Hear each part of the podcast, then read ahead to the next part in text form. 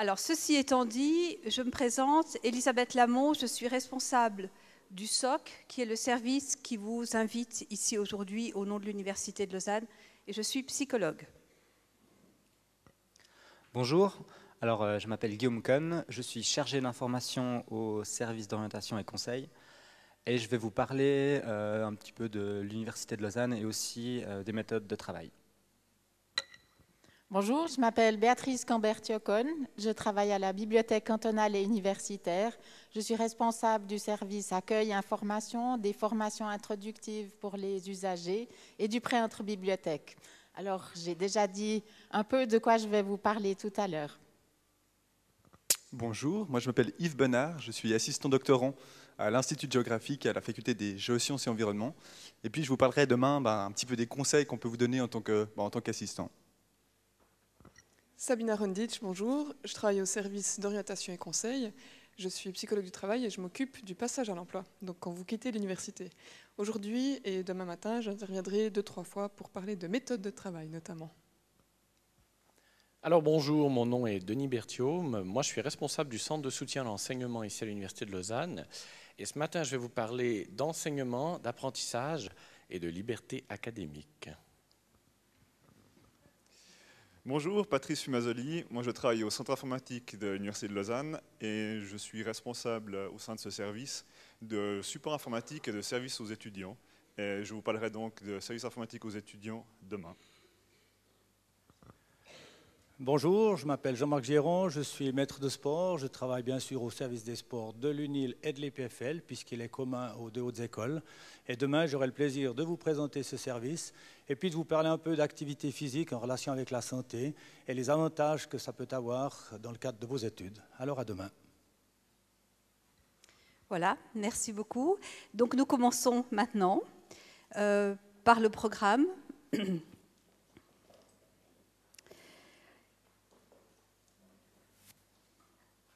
Alors je reviens un tout petit peu en arrière sur cette dia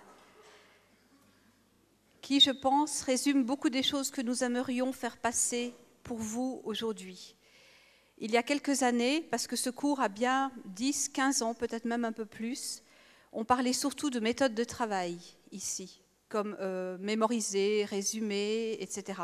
On, on en a gardé certaines qu'on va faire avec vous, mais on a essayé d'amplifier un petit peu l'intention de ce cours en vous parlant non seulement, comme c'est mentionné ici, des codes du travail intellectuel, que vous connaissez déjà en grande partie par votre maturité d'ailleurs, mais en vous parlant souvent de ces règles informelles et implicites, comme euh, on, parle ici Coulon. Et c'est un peu ce qu'on va essayer de vous montrer quand on va parler de comment apprendre à l'université.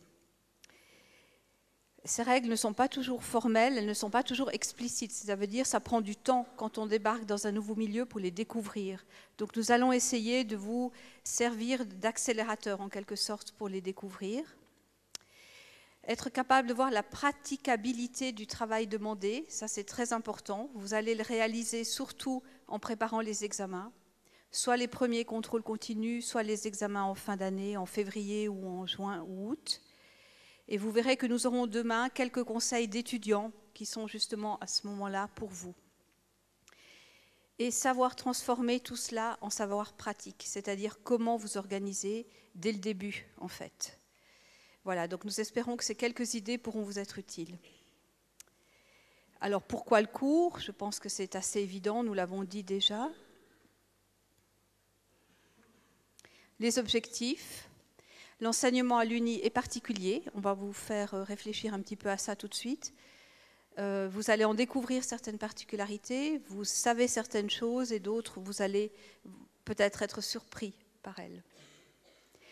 Il y a énormément de ressources à l'université euh, et c'est pourquoi nous vous en montrerons certaines pendant ces deux matinées. Et aussi, nous allons vous appeler à réfléchir à vos propres stratégies, à être très actifs dans ce processus processus d'apprentissage. Pardon. Donc nous allons vous les faire expérimenter tout de suite.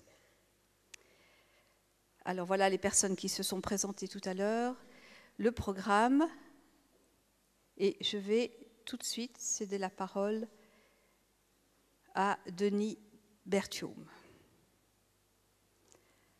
Ah oui, peut-être, juste avant que Denis ne prenne la parole. Vous avez sur vos tables des fiches d'évaluation. L'année dernière, on en a eu entre 3 et 400.